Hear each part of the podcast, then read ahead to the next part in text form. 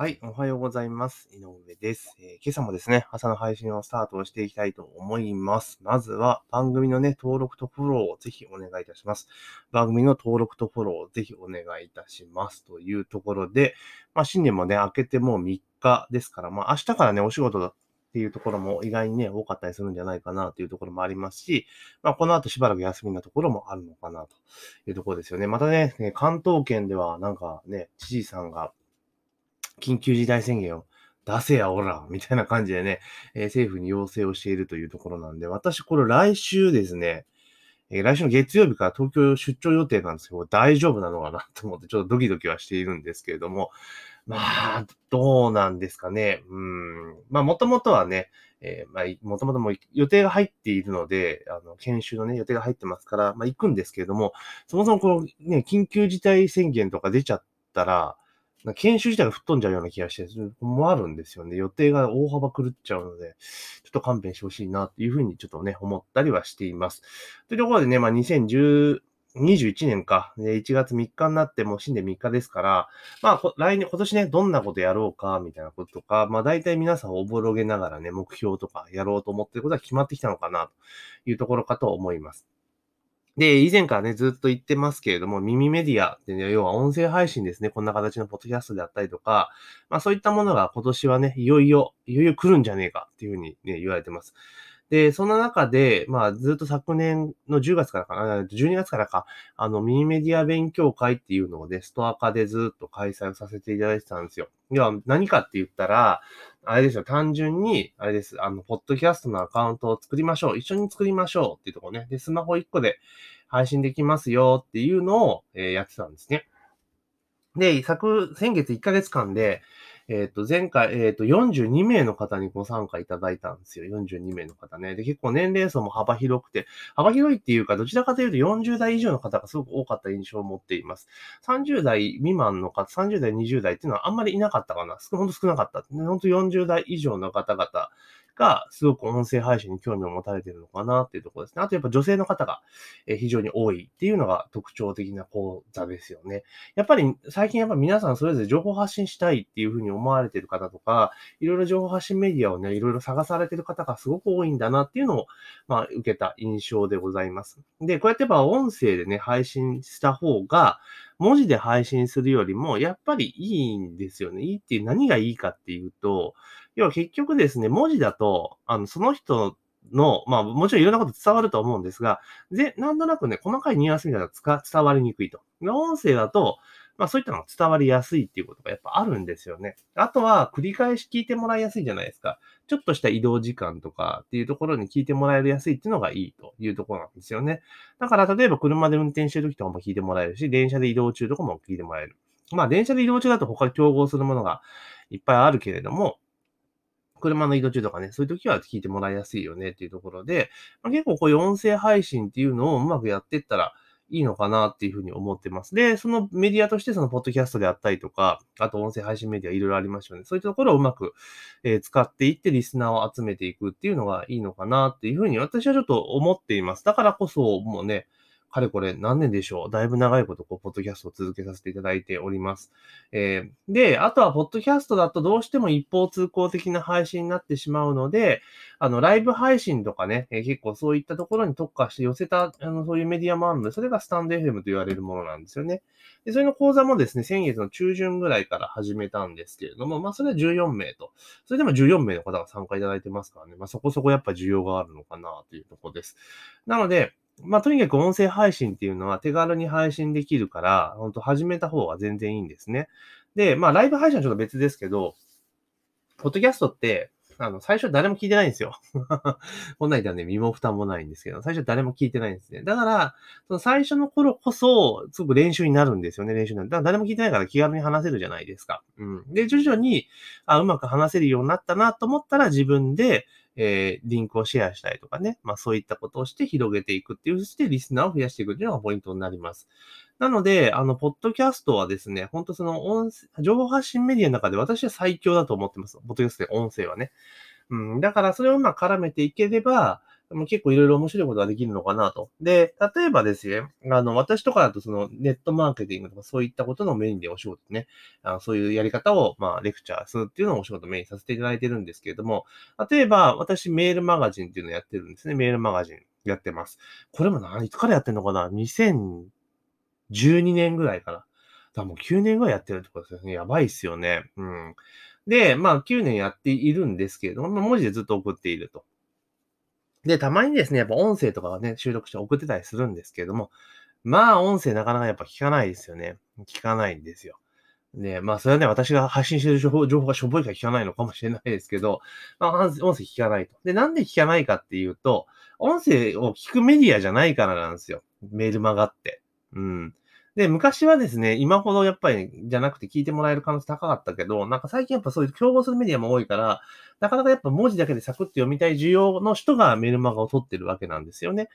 うん。なので、そこにいきなり音声っていうのを当てていっても、やっぱなかなか聞いてもらえないっていうのは正直な今現状だと思います。で、例えばじゃあ今集客を私、ね、ネット広告、ウェブ広告を使って集客しているんですけれども、やっぱそうなってくるときも、やっぱ文字の媒体から集客をしているので、そこから集客したリストに対して、メールアドレスに対して、まあ、音声を軸としたメールマガジンを配信するのって、やっぱなかなか難しいんですよね。なかなか聞いてもらえないところがあるんです。じゃあ、その入り口ね、音声でのメールマガってめちゃめちゃ効果あるんですよ。めちゃめちゃ効果あるんですね。だけど、あの、なかなか聞いてもらえないっていうね、また、効果はあるけどなかなか聞かないっていうのがあるんですよ。で、なんでじゃあ効果があるのに聞かないかって言ったら、そもそもの入り口の部分の設定が間違ってるからなんですよね。で、普段音声聞かない人とかね、音声聞かない、音声を聞くメディアじゃないところで、音声を配ったってやっぱり聞かないんですよ。聞かない確率は高いんですよ。もちろん聞いてくださる方もいらっしゃいますけど。ってなった時に、じゃあ入り口どうすんの？った時に、まあ、例えば、入り口をこの、あの、ポッドキャストにして、で、ポッドキャストから、まあ、誘導していくというとこなんですね。だから、ポッドキャストって、まあ、以前はね、スマートフォンで聞いてる方、あと、なんか、普通の、なんか iPhone とかで聞いてる方が多かったし、まだまだまだそのスマホで文字入力とかどうじゃこうじゃっていうのがなかなか普及しない時代だったから、なかなかリストを抜くのが厳しかったのかなっていうのがあるんですが、今はおそらくその、なんだろう、みんなスマホで全部完結してるので、スマホからリストを抜くことはすごくできるのかなと、ちょっと思っています。まだちょっとこれ試してないので、これちょっとやろうと思ってますが、だから例えば、えー、スマートフォンで、あの、例えばこのポッドキャストで専用の番組立ち上げて、で、えー、音声をいろいろね、こう、いろいろこう、あじゃあこうじゃいろいろ情報提供して、じゃあ今回こういう企画をやりますので、興味ある方はこちらの、えー、リンクをタップしておいてくださいね。で、今思ってるのが LINE を想定しています。LINE か、もしくは Facebook メッセンジャーボットかなと。いうところです。まあ、メルマガでもいいかなっていう気はするんだけれども、まあ、どっちかかなと思ってます。だからこれ3パターン試してみてどこが一番制約率高いかっていうのは試さなきゃ多分わかんないと思うんですけど、まあ、個人的にはその先々の展開考えるとメルマガの方がいいのかなっていう気はするんですが、音声にスムーズに誘導しようと思ったら LINE か Facebook メッセンジャーの方がいいのかなとちょっと思ったりはしています。ちょっとこれどっちかね、今やろうかなと、やろうかなって試していこうかなと思ってます。で、そこで行くと、だからもうそもそも入り口が音声から入ってきてるから、その後の音声でメールを配っても、音声は聞いてもらえる可能性が高いわけですよね。通常のメルマガで配る全然高いわけですから、で、そのまま、まあ音声で、えー、説明をしていって、今通常に言われてるステップメールの音声化ですよね。で、それをしていって、クロージングして商品を売るっていうスキームを、まあ作っていこうかなというふうに私は考えています。ちょっとこれね、今年、まあ、去年やりたかったんだけど、ちょっと時間全然取れなくてね、ストアにはまってしまって全然できなかったっていうのがあるんで、ちょっとそれをやっていこうかなというふうに思っています。なので、まあ、Facebook メッセンジャー最近全然いじってなかったので、Facebook メッセンジャーボットをうまく使っていきながら、まあ、その展開をね、うまくちょっとやっていけたら結構面白いかなというふうに思っています。ただメッセンジャーボットの場合だと、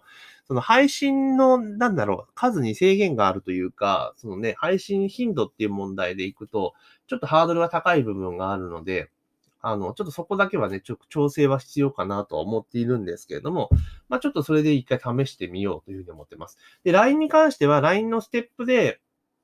行くっていうのがあるので、まあ、ちょっとそれを使ってみてですね、LINE の方に誘導するパターンと、え Facebook の方に誘導するパターン、ちょっと両方考え、やってみて、まあ、どっちが反応がいいのかっていうのをちょっと見ていこうかなっていうふうに思っています。で、まあ、これがうまくいけばね、もっともっと面白いことになるし、あの、それこそその、なんだろう、普通にメルマガでライティングするよりも早いじゃないですか。音声でうまく構成を作っていけばいいので、そこの部分を考えてどんだけ成果があるのかっていうのをちょっと見ていきたいなと。だから音声で完結するパターンですよね。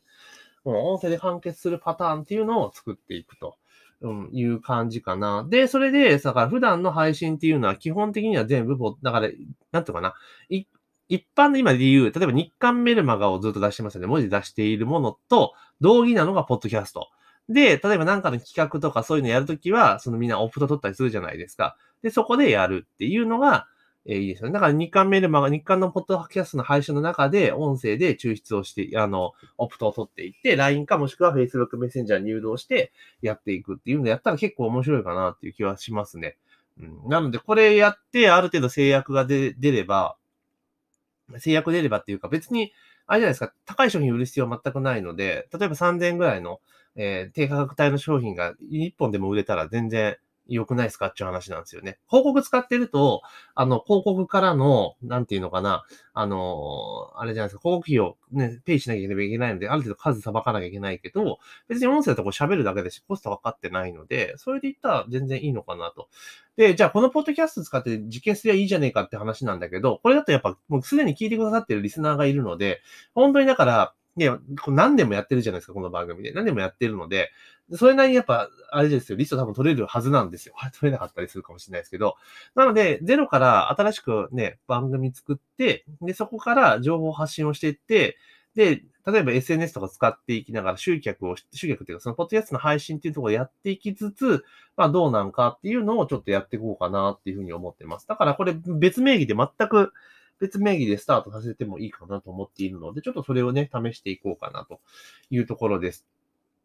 で、まあ、あとは、その、なんだろう、えっ、ー、と、横展開ができるので、例えば音声収録してしまって、それからノートとかでもね、転載できますので、まあ、そういったところから誘導していくとか、まあ、そういうのもちょっと試していこうかなというふうに思っております。というところですね。なので、ちょっと音声ね、音声ってずっと、まあ、その音声メディアをやる人を増やしてますけれども、それと同時にちょっとまた音声、ね、せっかくやる人が増えても、そこでね、さらに今度ね、マネタイズする方法っていうのが提供できたらまたちょっと面白いと思いますので、まあそういったところも今度はね、視野に入れながらやっていこうかなというふうに思っております。というのが2021年ね、音声メディア、ミンメディア関連でちょっとやっていこうと思っていることになります。というところでですね、今日は、えー、ミンメディアね、今後、今来るぞと。だから始めなら今だぞっていうところの、お話をさせていただきながら、え今年、じゃあ、井上耳メディアをどう使っていくのかっていうところですね。まあ、それこんな方向でちょっと使ってテストをしていこうというところをお話をさせていただきました。